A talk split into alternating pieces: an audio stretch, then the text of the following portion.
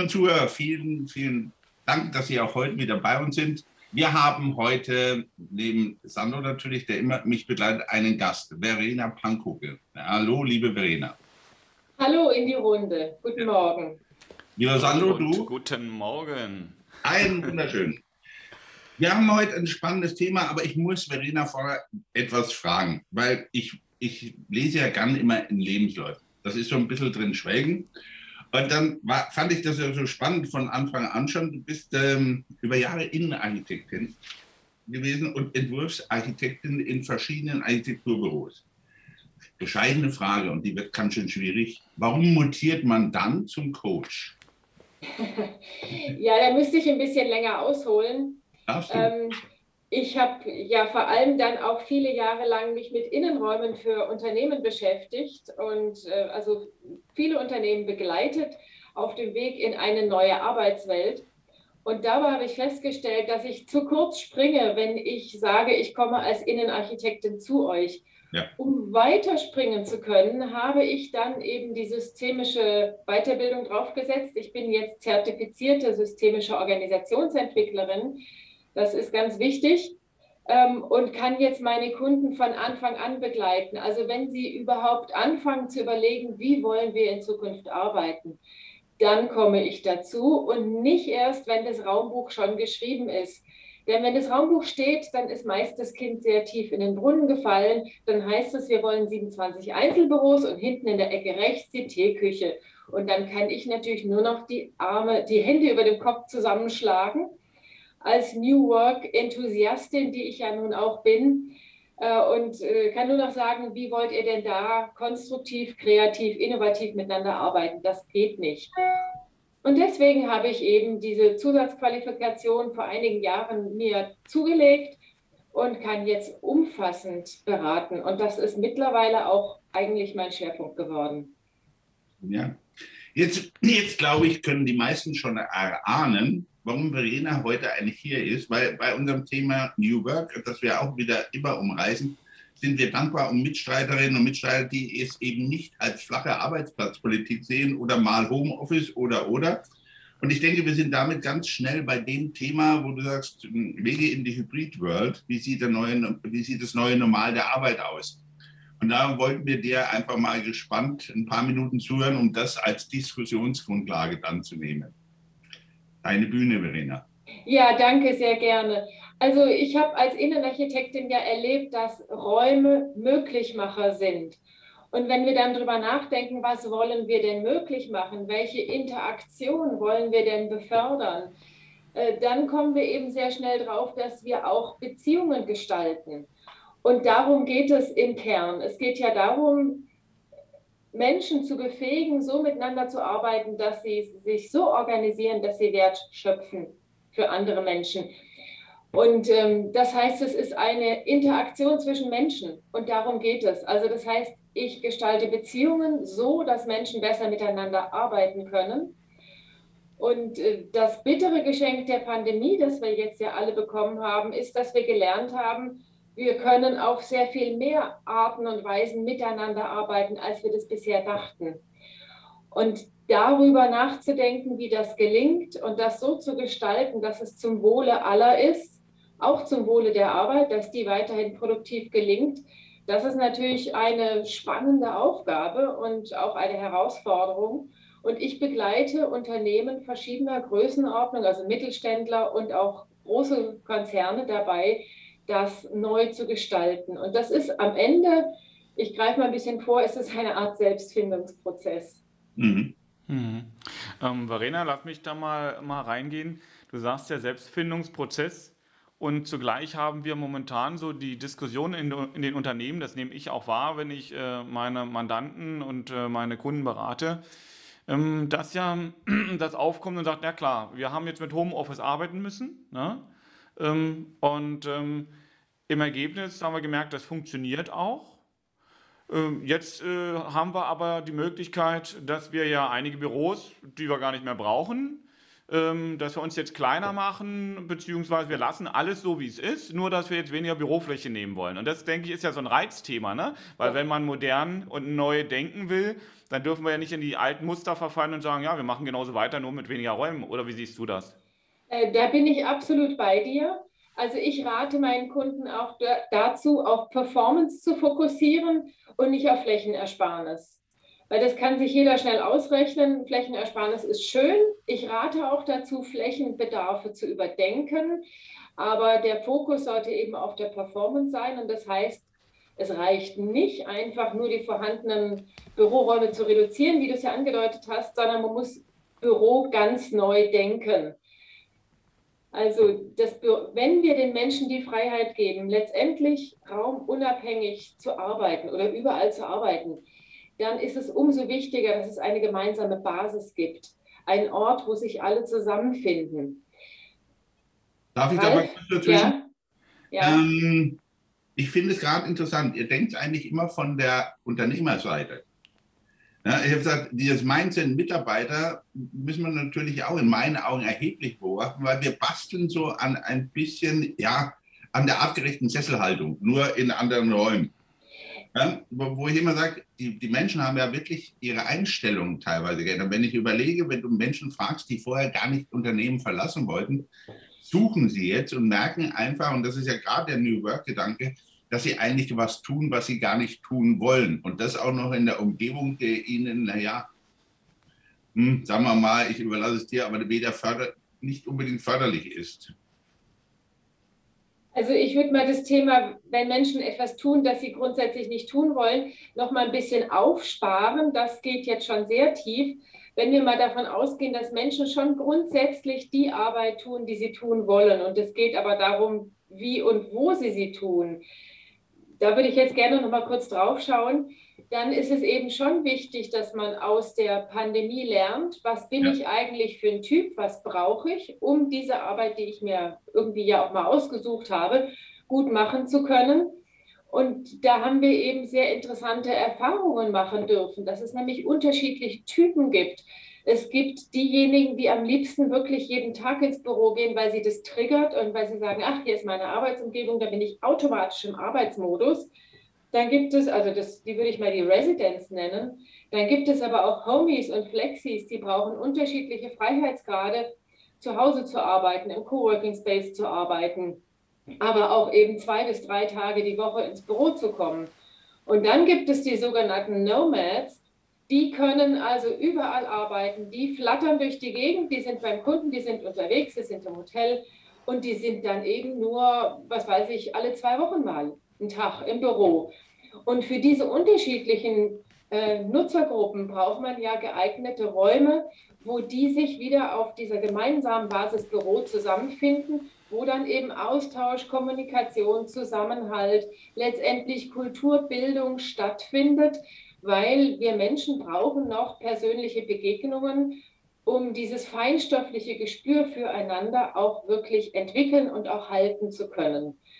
Also es gibt nur ganz, ganz wenig Unternehmen, die 100% remote arbeiten. Die machen das aber von Anfang an. Die suchen sich von Anfang an die passenden Leute und das sollte auch auf die beschränkt bleiben. Die große Menge der Unternehmen, die jetzt durch Corona ins Homeoffice gekommen sind, die tun gut daran, jetzt individuelle Konzepte zu erarbeiten und zu gucken, was passt für wen. Und jetzt komme ich wieder zu dir, Ralf diese Konzepte kann man natürlich nur in partizipativen Prozessen mit den Mitarbeitenden gemeinsam erarbeiten. Das geht auf keinen Fall top-down. Also das muss aus dem Unternehmen, aus der Belegschaft, aus den Teams selbst herauskommen.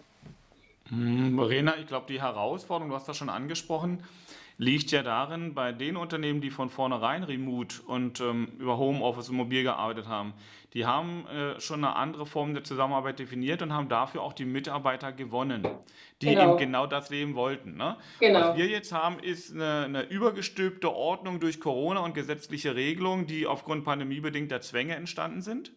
Ähm, und ich habe vorher aber völlig die Persönlichkeitstypen, die ich eingestellt habe, in einem ganz anderen Ablauf, in einem anderen Kontext, in einem Miteinander eingestellt. Und das passt jetzt ja gar nicht mehr übereinander. Ne? Und ich glaube, das ist auch die Herausforderung, die Ralf schon so beschrieben hat. dass viele, die jetzt plötzlich gelernt haben, anders zu arbeiten, ähm, dass sich die Arbeitswelten aus der Perspektive des Mitarbeiters verschoben haben, weil sie eine andere Wahrnehmung haben. Und der Arbeitgeber, wenn er zurückkehren will ins Alte, der sagt, wir machen das so wie früher, äh, dass der merkt, das funktioniert eben nicht mehr, weil ich nicht die gleichen Mitarbeiter zurückbekomme.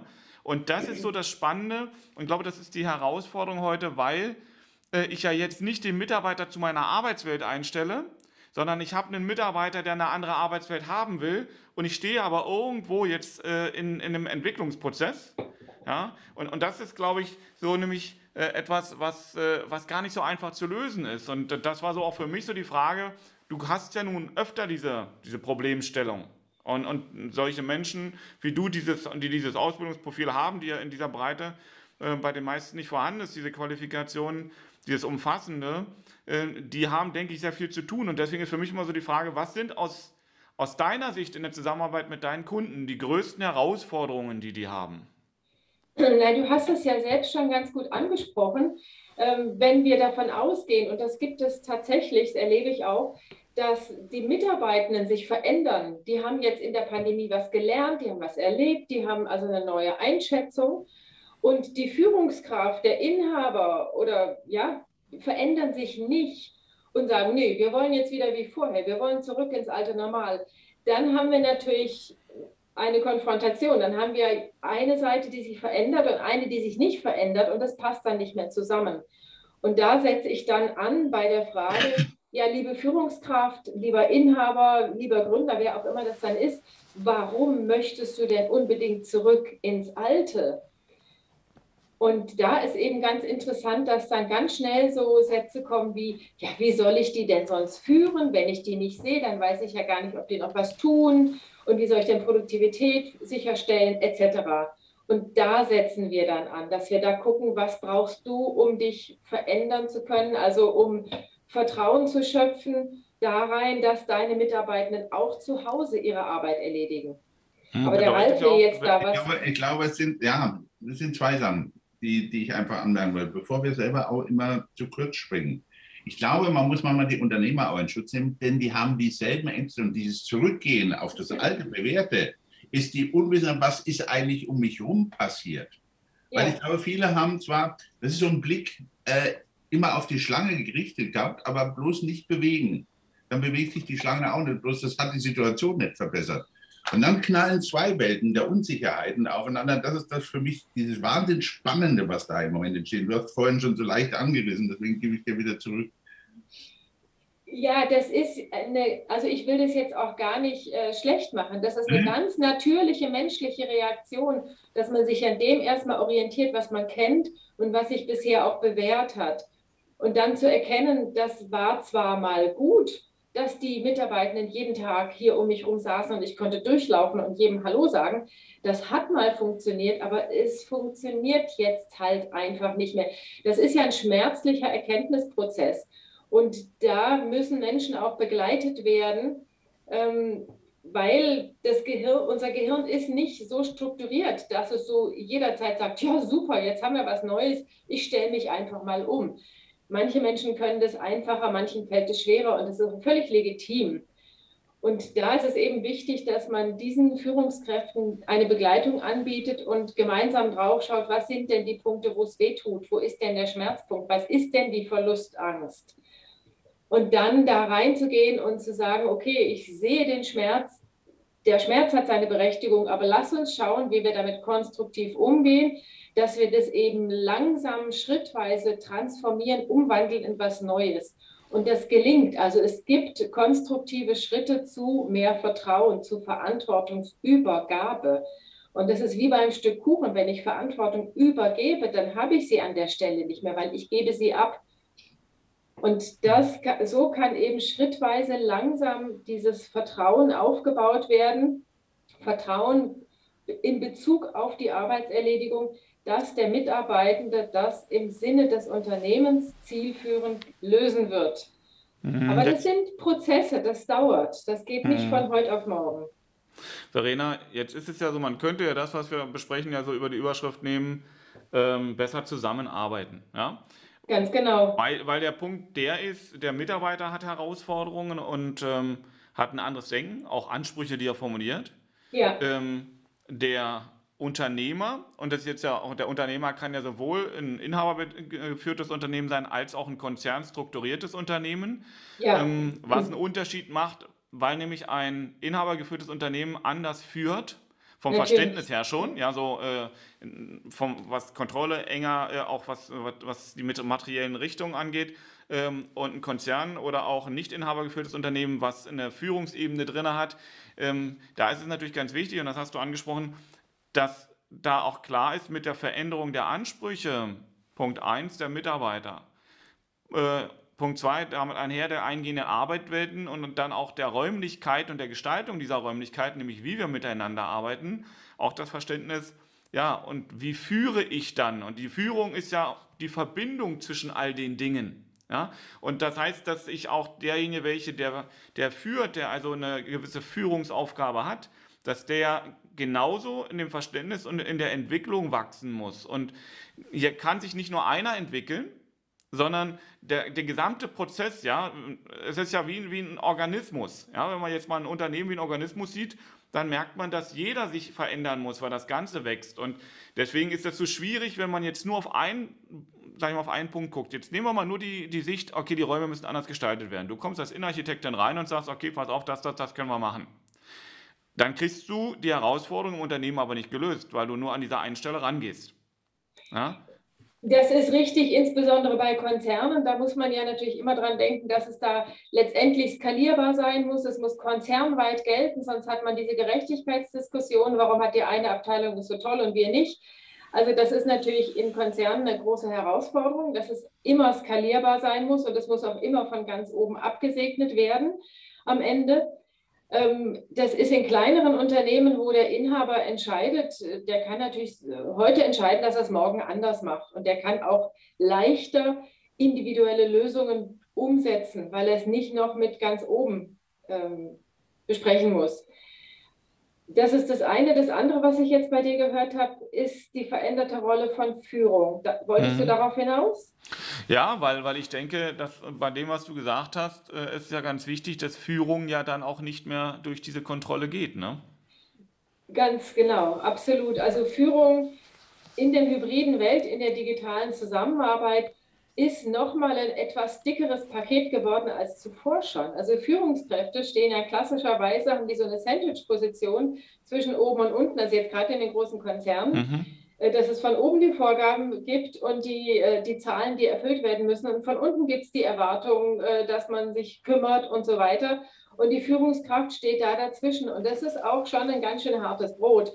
Und wenn jetzt noch was dazukommt, ähm, nämlich, ich komme da gleich nochmal drauf, wenn jetzt sozusagen die erweiterte hybride Führung dazukommt, dann kann das auch schnell überfordernd sein für Führungskräfte. Und ich höre das immer wieder, äh, diesen Satz, was soll ich denn noch alles? Also ich muss für die Ergebnisse sorgen, ich muss äh, gucken, dass die Zahlen stimmen und jetzt muss ich auch noch im, in der hybriden Welt mit jedem Mitarbeitenden, der zu Hause sitzt oder nicht im Büro ist, One-to-One-Gespräche machen per Videokonferenz und denen in die Augen schauen und gucken, geht es dir auch wirklich gut?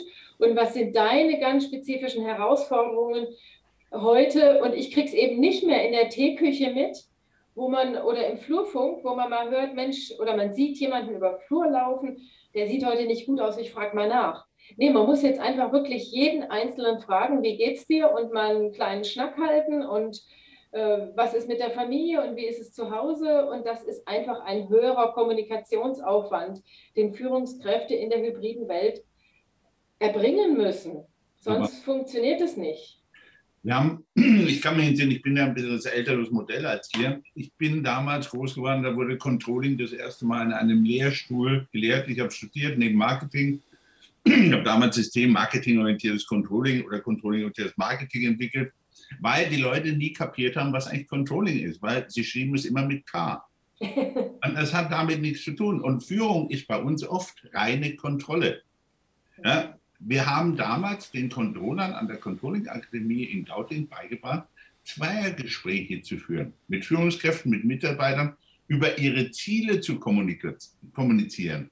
Und das Erschreckende, Verena und lieber Sandro, war für mich eigentlich, dass wir dieselbe Diskussion, die wir in den 80er Jahren führen, immer noch führen weil sich eigentlich in der Struktur nichts verändert. Deswegen war ja Verena für mich so ein spannender Mensch, der aus dieser Architektur, aus diesem Gestalterischen rauskommt, weil man eigentlich vieles erstmal gestalten muss wieder, weil ich einfach glaube, viele Unternehmen haben gar noch nicht kapiert, dass die Pandemie auch ihren eigenen Nutzen komplett verschoben hat. Und ich glaube, das ist auch so eine Unsicherheit. Das heißt, wir haben im Moment so eine, so eine komplette Verschiebung äh, und wo wir als Deutsche immer schon Probleme hatten, die, das Risiko als Chance zu sehen. Mhm. Ja? Du, du, lächelst so, ich glaube. Ich ja, ja, Chancen nutzen und Risiken vermeiden, ja, klar. Aber da musst du erstmal eine ziemliche Klarsicht haben, wo die Chancen sind und wo auch die Risiken liegen.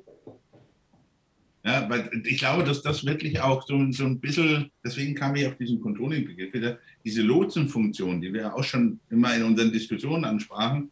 Und jetzt für mich eigentlich so ein, ein heute Glückspunkt fast schon mit euch zu reden, weil das genau der Beleg ist für diese gesamtheitliche Denke, die wir in den Gesundheitsstrategien drin haben, wo ich immer gesagt habe, ich brauche Kollegen wie Verena, wie Sandro, sonst springen wir in den Unternehmen viel zu kurz.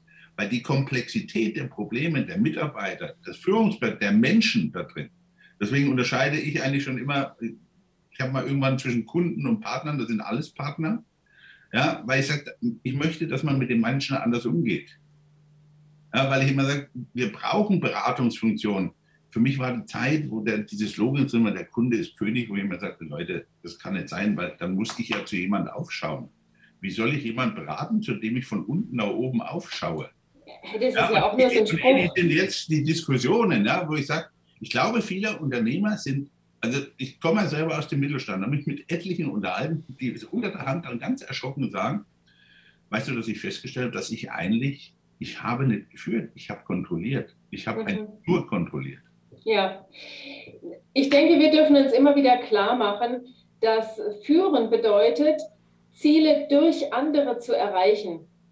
Also als, Führung, als Führungskraft machst du ja sinnvollerweise die Arbeit nicht selbst, sondern du empowerst dein Team, dass das Team die Arbeit macht. Und das heißt, du musst dich die ganze Zeit um die Leute kümmern. Und sich das immer wieder klar zu machen, ist auch schon eine große Herausforderung. Wobei und was da, heißt es denn? Verena, ja? Verena, wobei ich da mal gleich reingehe. Ne? Ähm, äh, Ziele durch andere zu, zu erlangen oder zu erreichen, würde ich eher mit einem leichten Widerspruch versehen, weil ich sage, Ziele mit anderen zu erreichen. Weil wenn sich Führung als nicht Teil des Prozesses sieht, sondern nur als jemand, der anschubst und sagt, ihr müsst ja, ihr müsst jetzt die Ziele, die wir, wenn auch wie auch immer bestimmt haben, erfüllen, ähm, dann ist Führung heute, gerade bei der Frage der flachen Hierarchien, schwer machbar. Und deswegen würde ich dir da widersprechen und sage nicht durch, sondern mit, oder? Entschuldigung, ja. Das ist natürlich viel besser formuliert. Ist aber, ist aber hochspannend, dass genau die Frage kommt. Weil das immer die Frage an die eigene Authentizität stellt. Ja, Mache ich es wirklich selber so? Führe ich wirklich mit? Ja, das ist immer wo ich, hochspannendes Thema. Also ja? Für, ja, Führung heißt ja auch nicht, dass ich ausschließlich Führungskraft bin. Ich kann ja in meinem Team immer noch die Rolle haben, bestimmte Aufgaben zu erledigen. Also die wenigsten Führungskräfte machen ja 100 Prozent ihrer Zeit wirklich Führung, sondern viele haben ja auch noch spezifische Rollen. Und wenn man das ernst nimmt, dann kann man einfach sagen, der Anteil, wo ich führe, in diesem, in diesem Anteil, in diesen 30, 60 Prozent meiner Arbeitszeit, da kümmere ich mich, da sorge ich dafür, dass die Menschen, die bestimmte Aufgaben haben, auch tatsächlich in der Lage sind, die Aufgabe zu erledigen. Oder ich gucke nach diesem Matching. Also mhm. wer passt auf welche Aufgabe und wie kann ich sozusagen fehlende Möglichkeiten ergänzen und Menschen lupfen und voranbringen, dass sie sich entwickeln und an der Aufgabe lernen und weiterkommen. Und dann, sage ich mal, bin ich eine gute Führungskraft, wenn ich jeden auf seinem Weg begleite und unterstütze. Und ich bin nicht eine gute Führungskraft, wenn ich immer zu Excel-Tabellen schreibe und nach oben reporte. Was, was mir selber, Verena, bei meiner Rolle auffällt, ich bin seit 30 Jahren natürlich nur gewöhnt, über das sogenannte jetzt moderne Netzwerk zu führen. Das heißt, äh, wenn ich unter den Kollegen, wenn wir alles das, was wir entwickelt haben, bin ich ja maximal Primus inter pares, also erster unter drei, mehr ist es nicht. Und vieles ist natürlich heute, deswegen sehe ich das ähm, unter einem anderen Blickwinkel. Was man heute als Moderne, davon leben wir in der Führung der ganzen Zeit. Weil wir konnten nur miteinander.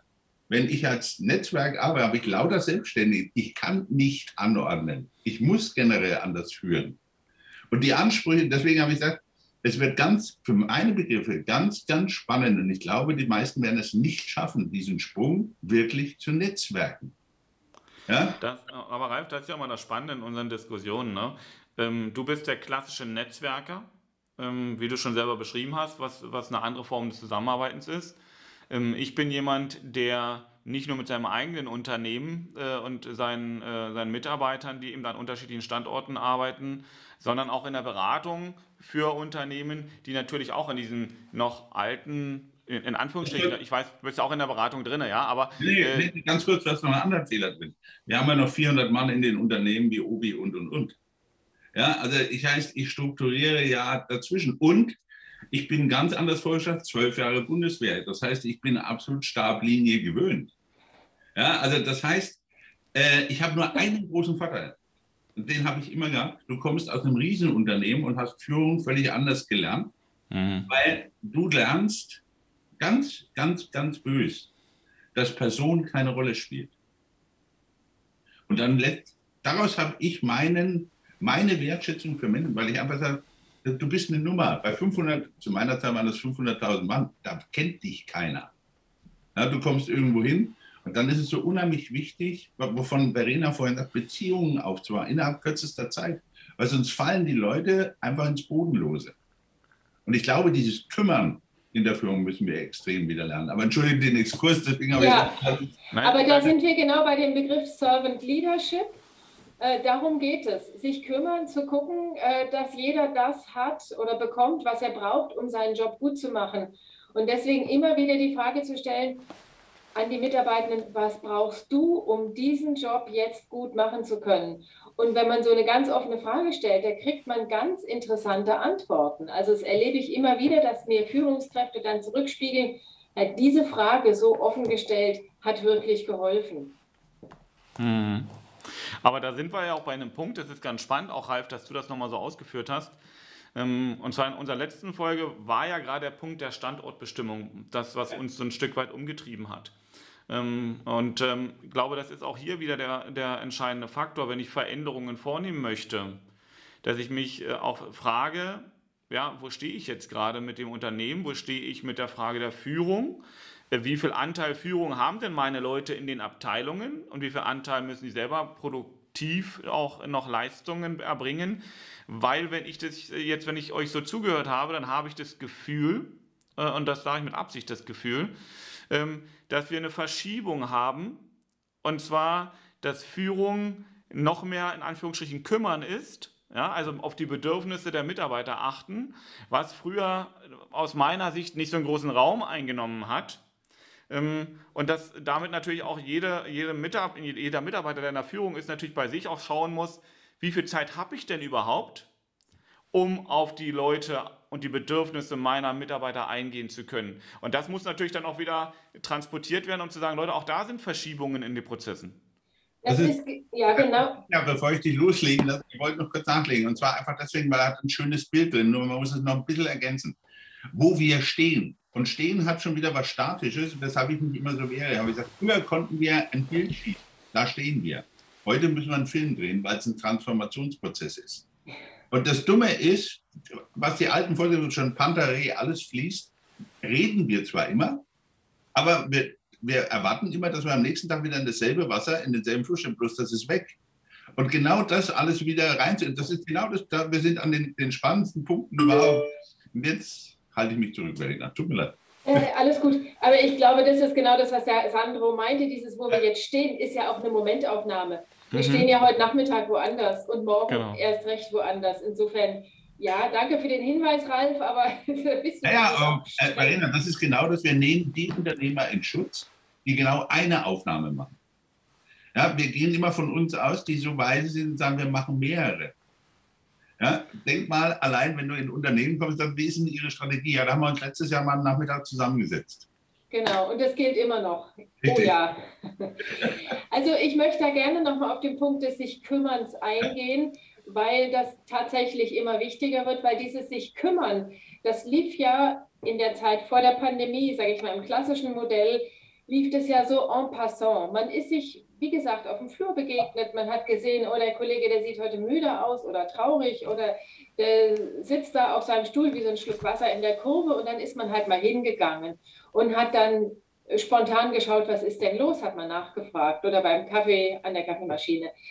Dieses ganze zwischendurch, diese ganze informelle Kommunikation on the way, die entfällt ja, weil es eben sehr viel weniger Kontaktfläche gibt, wenn die Leute zwei bis drei Tage im Homeoffice sitzen und dann ist vielleicht der eine Grad weg, wenn ich da bin und umgekehrt. Das heißt, man muss ja diese Begegnungen, muss man ja viel bewusster erschaffen, also Möglichkeiten dazu schaffen und dann auch das bewusster gestalten, dass man auch mal nachfragt, weil wir sehen ja am Bildschirm nur noch so einen Postkartenausschnitt. Wir sehen nicht mehr den ganzen Menschen. Wir haben auch die feinstoffliche Wahrnehmung nicht mehr. Und deswegen muss man eben viel bewusster äh, drauf losgehen und sagen, wie geht's dir? Was ist bei dir los? Bist du, ist bei dir alles gut? Ja? Was brauchst mhm. du? Und das braucht eben diese extra Zeit. Und dann haben wir ja in der Zeit der Pandemie im Zwangs-Homeoffice auch gelernt, wie manche Menschen zu Hause verkümmern, wie die vereinsamen. Also es gibt die einen, die sich überarbeitet haben, weil sie sich selbst noch keine Struktur geben konnten, weil sie zu früh angefangen haben, zu spät aufgehört, abends nicht abschalten konnten, etc. Da ist also das Thema, sich selbst zu strukturieren, wichtig, für sich selbst gut zu sorgen. Da sind wir dann auch ganz stark in den gesundheitlichen Themen. Mhm. Und da als Führungskraft ein Auge drauf zu haben oder auch als Team sich gemeinsam ein bisschen zu kümmern, wie strukturieren wir denn unsere Arbeit zu Hause, dass wir gesund und zufrieden bleiben können. Mhm. Ganz Verena, wichtig. Jetzt, Verena, jetzt hast du da ganz, ganz viele wichtige Punkte angesprochen. Ähm, ich hätte dir schon äh, viel früher reingrätschen wollen, aber äh, irgendwie habe ich äh, das für nicht so höflich empfunden. ne? Aber was, ich gehe mal ganz am Anfang zurück, ne? weil das fand ich nämlich auch spannend. Du hast gesagt, ja, pass mal auf, dieses. Ähm, dieses Kümmern, was, was früher eher so eine situative Führung war. Ne? Also genau. ich bin in die Situation, auf die Situation zugekommen und habe gesehen, okay, pass mal auf, da funktioniert jetzt gerade was nicht. Ne? Die ja. harmonieren, entweder die, die Kollegen harmonieren nicht miteinander oder der Kollege hat ein Problem. Das habe ich ja dann gesehen. Das sehe ich ja jetzt nicht, wenn die im Netz miteinander sprechen, bin ich nicht dabei. Ja? Ich komme auf die Situation nicht zu. Das heißt, was jetzt bin ich wieder beim Thema Führung, was dann bedeutet, und auch das hast du angesprochen, ich muss dafür Räume schaffen dass man äh, wirklich bewusst plant, dass ich diese Situation für mich herbeiführe, um zu gucken, und zwar auch indirekt zu gucken, geht es dem Kollegen gut äh, oder geht es zwischen den Kollegen gut. Denn wenn ich diese Gesprächssituation nur darauf aufbaue und sage, pass auf, wir haben morgen ein Meeting, wir beide, da treffen wir uns, da wollen wir mal drüber sprechen, wie es dir geht. Da finde ich doch nicht wirklich raus, wie es ihm geht, nämlich das Bild, was ich bekommen habe, indem ich in eine solche Situation reinbekomme. Es war ein natürliches Bild. Ich habe eine Wahrnehmung gehabt und wusste, okay, pass auf, da, da stimmt irgendwas nicht. Ne? Da muss ich mal reingehen. Diese Erkenntnis kriege ich nicht, wenn ich vorher terminiere. So, äh, Vollkommen und, richtig. Ne? Vollkommen also, richtig. Das habe ich, da, ja. Hm, ja, ja. Ja, ähm, das habe ich vielleicht gerade noch nicht ganz richtig formuliert. Ähm, ich sage mal, das Bewusstsein sollte sein, ich nehme mir, also für, bei den Führungskräften sollte das Bewusstsein sein, ich nehme mir dafür Zeit und das ist es auch wert und ich schaffe mir Zeitfenster, mich darum zu kümmern, weil das wichtig ist fürs Gelingen des gesamten Projektes. Aber natürlich sollte man nicht Termine einstellen und sagen, morgen um 14 Uhr möchte ich von dir wissen, wie es dir geht. Also da wird Aber, ja jeder Mitarbeiter sagen, äh, alles gut, lass mal gut sein. Genau. Und das ist, und das, ist das, wo du sagst, ähm, ich schaffe äh, Raum für Begegnungen. Ganz und genau. deswegen ist, ne, ja, also, ne, diese, diese, diese, dass es eine gewisse Natürlichkeit hat. Und, und glaube, deswegen ist es so ganz wichtig, diese Verbindung, die du darstellen kannst, Raum für Begegnung zu schaffen, sagt es schon als solches, ja, was ist denn der Raum? Ist das ein virtueller Raum? Äh, oder schaffe ich in den Unternehmen Räume, die genau zu diesem Zweck da sind. Und das heißt, jetzt brauche ich zu den Zeiträumen und den, den, dieser Planung, die ich da vornehmen muss, ja, brauche ich ein anderes Umfeld. Äh, und dafür kommen wir meinetwegen ins Büro, dafür gibt es ähm, irgendwie geartete Events, ich sage jetzt mal, weil das hat eben nicht den klassischen Charakter eines Personalgesprächs, ja, es, hat auch nicht den klassischen Charakter eines, eines äh, Team-Meetings, wo man auch weiß, da gibt es jetzt bestimmte Punkte, die abgearbeitet werden, sondern es braucht jetzt so einen, so einen Raum, wo ich aber dem bewusst bei Führung und bei drüber nachdenken, welcher Raum soll denn das sein, ja? So, das ist doch das Spannende eigentlich heute. Ja, danke für die Brücke. Also nur zur Ergänzung, in der Pandemie im Corona-Zwangshome-Office waren diese Räume eben das virtuelle Feierabendbier oder das morgendliche Check-in, der gemeinsame Kaffee. Jetzt haben wir eine andere Situation, jetzt haben wir eben die hybride Welt.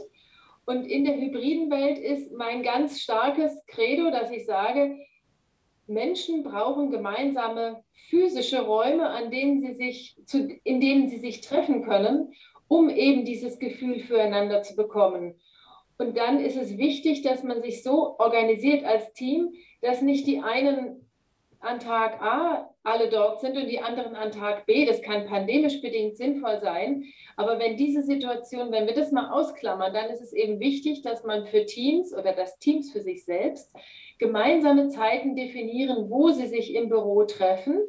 Und dann, jetzt komme ich wieder auf deine Frage zurück, ist dieses Büro natürlich nicht eine Ansammlung von Schreibtischen, wo jeder irgendwie sitzt und seinen Kram abarbeitet, sondern dann ist dieses Büro idealerweise ein Ort der Begegnung, ein Ort des Zusammentreffens, ein Ort, wo Verbindung entstehen kann.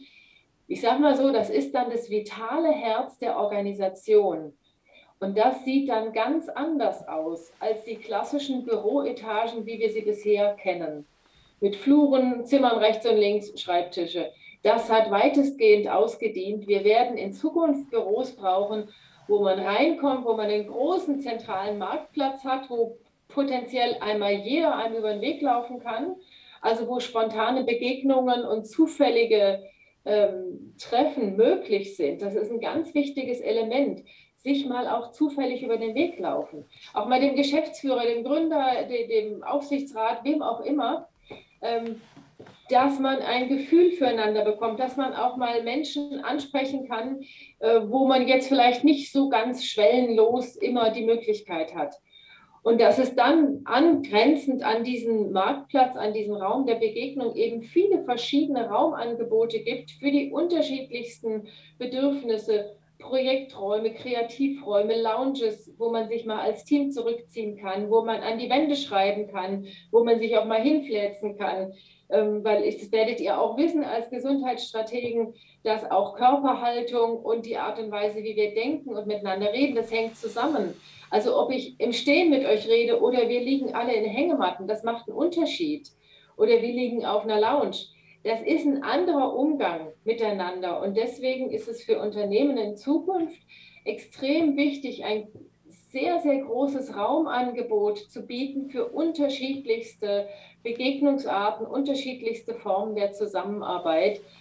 Ich sage mal so, ein Unternehmen soll, also Unternehmensfläche, Büro sollte eigentlich wie so ein Buffet sein, wo sich jeder das nehmen kann, was er jetzt gerade braucht, wo jeder Einzelne und aber auch kleine Gruppen und Teams sich genau den Raum oder die räumliche Situation aussuchen können, die ihre Arbeit jetzt ideal unterstützt. Hm, Verena, du hast ein wunderschönes Bild für mich gemalt äh, mit deinen Worten und das war dieses, du hast gesagt, ähm, wir müssen Räumlichkeiten schaffen wie ein vitales Herz, ja, wie ein Marktplatz. Also da soll es so durchaus pulsieren, ähm, weil man dann eben auch in die Lage kommt, situativ eben auch Wahrnehmung zu haben, äh, weil es dann eben nicht alles vorprogrammiert ist. Und dann habe ich wirklich noch eine, eine, auch die Möglichkeit des Wachstums, ne? weil ich sehe, wo entwickelt sich der Einzige äh, oder der Einzelne vielmehr. Ähm, was aber gar nicht so einfach ist in der Umsetzung. Ich stelle mir das jetzt mal so vor. Ne? Also äh, bildhaft gesehen sage ich, wow, toll. Ja? Also auch die, die Entwicklung der äh, der Menschheit äh, und auch der, ähm, der entsprechenden Kulturen hat sich ja unter anderem auch daraus ergeben, dass irgendwann Marktplätze geschaffen worden sind, dass man Begegnungsstätten geschaffen hat, dass Kommunikation und Austausch stattfand. So, das siehst du auch heute, wenn die Leute wieder einkaufen gehen können oder gerade auch in Süddeutschland, dann gehen die sehr häufig am Samstag früh auf den Markt weil sie da nicht nur frisches Gemüse und sonst was kaufen, sondern weil sie Leute treffen und sich austauschen können. So, und deswegen ist diese Begrifflichkeit der Marktplatz gleich äh, oder eine Begegnungsstätte wie ein Marktplatz gleich einem pulsierenden, äh, vitalisierten Herzfahrt nicht sehr schön. Aber wie willst du das praktisch denn in einem Unternehmen realisieren, die bisher nach alten Strukturen gearbeitet haben? Denn viele Unternehmer, die uns zuhören, werden jetzt sagen, ja, klingt ganz toll. Ja, ähm, gibt doch viele Ideen, äh, dass alle gleich sind und das ist toll. Aber wie, wie soll ich das realisieren? Das ist jetzt, sage ich mal, die große Kunst einer guten Raumstrategie, dass man diese Idee, die es ja jetzt erstmal ist, so zuschneidet, dass sie auf das jeweilige Unternehmen passt. Und da gibt es jetzt auch keine Blaupause. Ich kann jetzt nicht sagen, hier Unternehmen so und so viele tausend Mitarbeitende, ihr macht jetzt bitte einen Marktplatz, der so und so groß ist. Das ist Käse. Man mhm. muss dann wirklich gucken, ähm, wo seid ihr jetzt gerade, wo wollt ihr hin, wie soll bei euch die Arbeit in Zukunft organisiert sein, wie soll das funktionieren. Und dann kann man daraus, und das ist ein Prozess, kann man daraus Konzepte entwickeln, schrittweise mit den Beteiligten, wo man sagt, okay, dieses, sage ich mal, diese Form des Marktplatzes ist wahrscheinlich für euch eine passende. Und dann ist es ja auch so, dass wir ja nicht, also auch wenn äh, Immobilien erstmal was relativ Statisches sind, so kann ja alles, was da drin stattfindet, variabel auch sein. Das heißt, man wird ja jetzt nicht einen, einen Marktplatz in Beton gießen, dann ist der für immer und ewig so, sondern man schafft Angebote und dann guckt man, wie die angenommen werden und dann wird man das auch wieder anpassen. Also Anpassbarkeit, Variabilität und Flexibilität sind natürlich ganz wichtige Punkte. Wir haben vorhin festgestellt, alles fließt. Es bleibt ja nicht so, wie es heute ist. Morgen ist es schon wieder anders. Und dementsprechend müssen auch die Räume sich anpassen. Was jetzt nicht heißt, dass wir heute einen Marktplatz haben und morgen haben wir keinen. Aber wir haben vielleicht etwas wie ein Marktplatz, das sich an die veränderlichen Bedürfnisse der Organisation anpasst. Mhm. Und das heißt, wenn du so eine Gestaltung vornimmst, musst du eine enge Anbindung deiner Mitarbeiter haben. Und was ich auch äh, feststelle, vielleicht kannst du das bestätigen oder mir auch widersprechen, ähm, genauso wie Ralf das regelmäßig tut, ähm, Erst noch, warte mal. Ja, ja, kann ich mir schon denken. Ne? Ähm, ich ich habe ja in, in, in, sehr vielen Bereichen mit den HR-Abteilungen zu tun, ja, mit den Personalabteilungen, die früher eingebunden worden sind, wenn es darum ging, Verträge zu machen, ähm, Entgelte zu errechnen, entsprechende mit Dritten zu kommunizieren und so weiter und so fort. Ja? So, jetzt hast du das äh, an, an verschiedenen Stellen schon angesprochen, dass man sagt, ja, wir müssen auf die Persönlichkeiten eingehen, weil wir die Persönlichkeiten haben unterschiedliche Bedürfnisse. Sehr häufig wird eben über diese Farbentheorie gesprochen, ne? also welcher Mensch gehört wohin, wobei Ralf schon den Kopf schüttelt und sagt, Farbentheorie ist zu kurz gesprungen. Ähm, aber ich sage mal, da, da, da wird sehr häufig angesetzt nach wie vor. Das ist jetzt auch so, wenn du äh, in, bei Schulungen oder auch moderner Schulung von Führungskräften wird immer noch über diese Farbtheorie und Farblehre gesprochen. Also die ist nach wie vor nicht raus. Sie wird teilweise jetzt als erst modern deklariert und äh, äh, eigentlich sind wir da schon ein Stückchen weiter. Nur, wo ich hin will, ist, wir müssen also gucken, wir müssen auch schauen, für bestimmte Tätigkeiten brauchen wir bestimmte Persönlichkeiten. Und wenn sich Persönlichkeiten verändert haben, müssen wir eben gucken, passt das zu dieser Arbeitswelt, die wir schaffen. Das heißt, dass ich auch eigentlich diese HR-Abteilung jetzt an einer ganz anderen Stelle einbinden muss. Denn wenn die für eine offene Stelle, die HR gemeldet wird, ja, wenn die eine, eine, einen Menschen finden sollen, der sich mit Leidenschaft da einbringt, dann kannst du nicht mehr nach den alten Schemata sagen, äh, der braucht fachlich die und die Qualifikation, sondern da bist du in, dieser, in diesem gesamten Prozess Organismus, wie ist dein Unternehmen, wen kannst du gewinnen, wen kannst du halten, ähm, da bist du doch mittendrin, oder? Ganz, ganz am Anfang. Das, das Problem ist, Sandro, worüber wir diskutieren, ist, dass das drei Prozent der Unternehmen sind, die kopfmäßig so weit sind. Der Rest ist nicht da. Und das ist ja genau der weite Weg, wo ich sage, wir haben vorhin, wir reden über Marktplätze und und. Wir vergessen eins, Hauptbegründung, dass die Mitarbeiter ihr Unternehmen lassen, ist immer noch schlechte Führung. Und das bei 70 Prozent. Ja, das heißt, wenn das alles so funktionieren will, wie du es oft idealtypisch siehst oder sehen möchtest, wären wir viel, viel weiter. HR sind für mich öde Personalverwalter in den meisten Fällen, wie sie im Moment da sitzen. Ich bin ja selber mal gebürtiger Kimbermann. Ich weiß ja ein bisschen, wovon ich rede. Und man, wo ich wirklich sage, mehr reinzuschauen, den Blick nach außen zu richten. Ja, das ist ja genau das, was Verena macht, Marktplätze öffnen.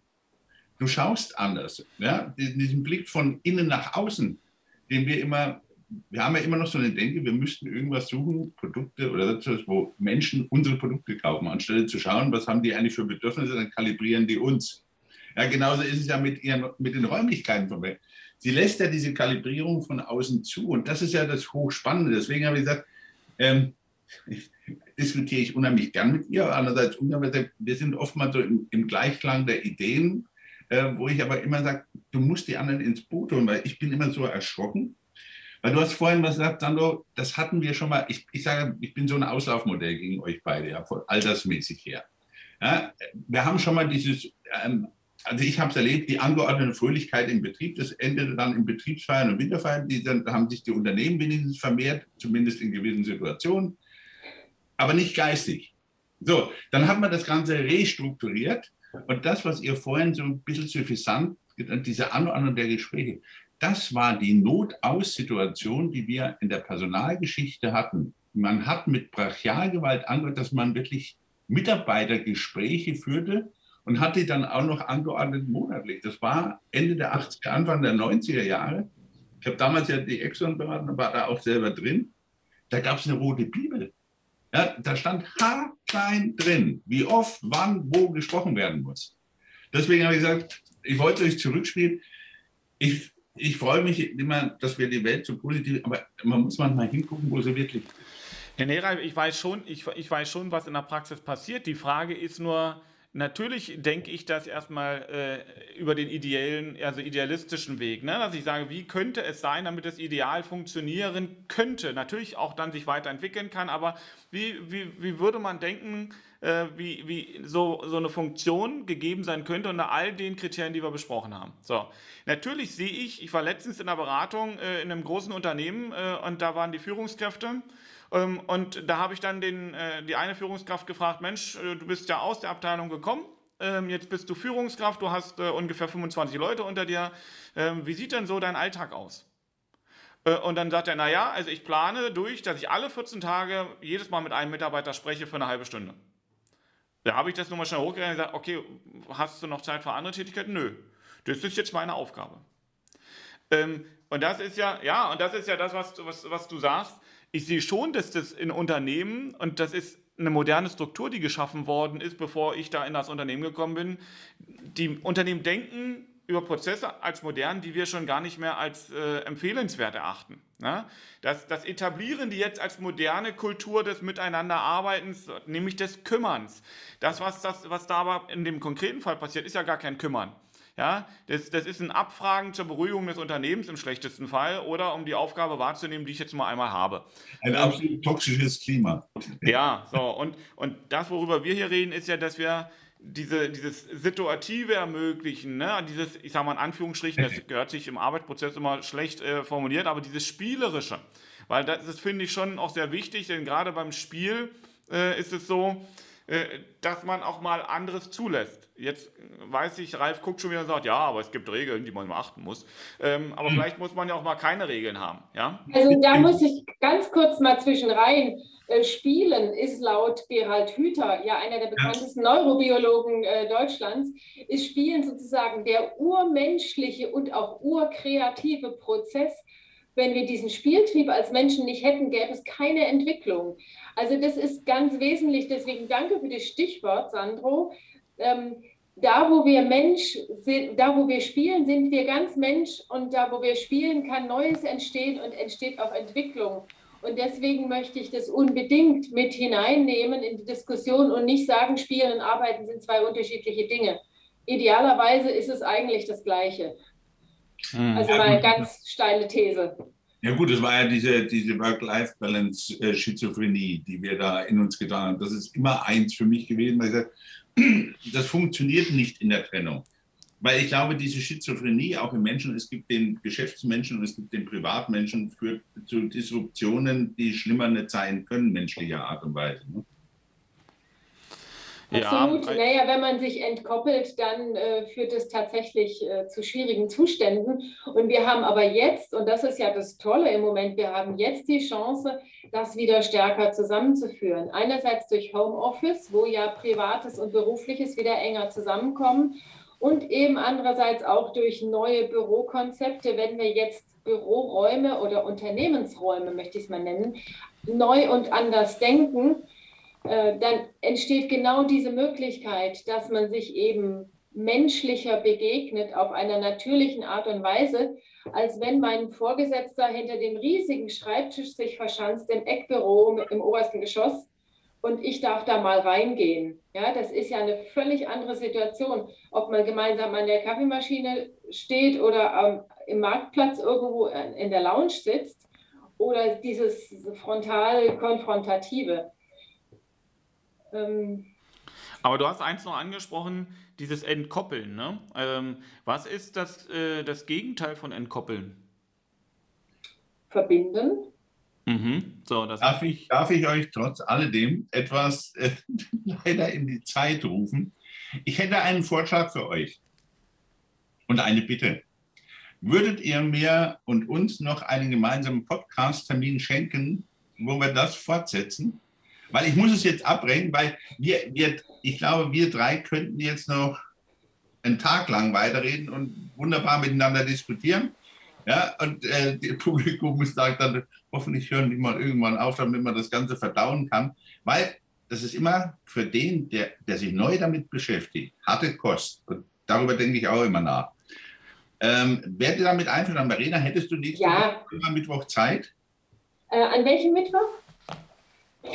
Ich, glaub, ich, glaube, ich, glaube, die Terminabstimmung können wir, glaube ich, außerhalb des Podcasts noch machen. Aber ja. die, Idee von, die, die, Idee von Ralf ist, ähm, äh, das, glaube ich, ist auch richtig zu sagen, pass auf, gib den Hörern ruhig die Chance, äh, auch mal äh, das zu reflektieren ähm, und nochmal nachzudenken. Wobei ich denke, wenn der eine oder andere mal auf Pause gedrückt hat und hat gesagt, okay, da muss ich mal was zu aufschreiben, ist das auch gut. Aber lass uns ruhig nochmal eine zweite Folge da aufbauen, weil das Thema Verbinden ja, äh, ist, glaube ich, ganz wichtig und das genau, verbindet, uns dann in der nächsten, verbindet uns dann in der nächsten Folge, weil da können wir, glaube ich, noch relativ viel zu sagen. Und ähm, vielleicht können wir dann auch äh, über dein Buch auch nochmal sprechen, denn du hast ja da auch ein Buch rausgegeben, Homeoffice Kompass zum Beispiel. Ähm, auch das ist ja etwas, was äh, mal erwähnt sein muss, dass du also nicht nur gestaltest, sondern dass du auch da schon auch was an die Hand gibst. Legen wir gerne auch äh, den Link noch in die Shownotes rein. Und ähm, ansonsten, Reifen, völlig recht. Ähm, wir stimmen uns ab, dass wir mit einem zweiten Teil kommen und Verena hat das Wort. Ich möchte noch anregen, wenn wir jetzt an die interessierten Zuhörenden denken, die ja vielleicht auch die eine oder andere Frage jetzt entwickelt haben beim Zuhören, schreibt uns das, stellt, eu, stellt uns eure Fragen oder sagt uns, was ihr dazu denkt und findet. Und dann können wir da hoffentlich beim nächsten Mal dann auch drauf eingehen. Ja. Genau. genau das, meine Lieben, möchte ich als Schlusswort von Verena nehmen. Ich schließe mich dem Ganzen an. Schicken Sie uns Ihre Fragen, Anlagen, machen Sie sich keine Hoffnung, wir werden die berücksichtigen. In diesem Sinne wünsche ich Ihnen eine gute Zeit, bleiben Sie uns gewogen, viel Spaß bis dahin. Ciao, ciao. Alles Gute, bis dahin. Vielen Dank ciao, ciao. fürs Zuhören.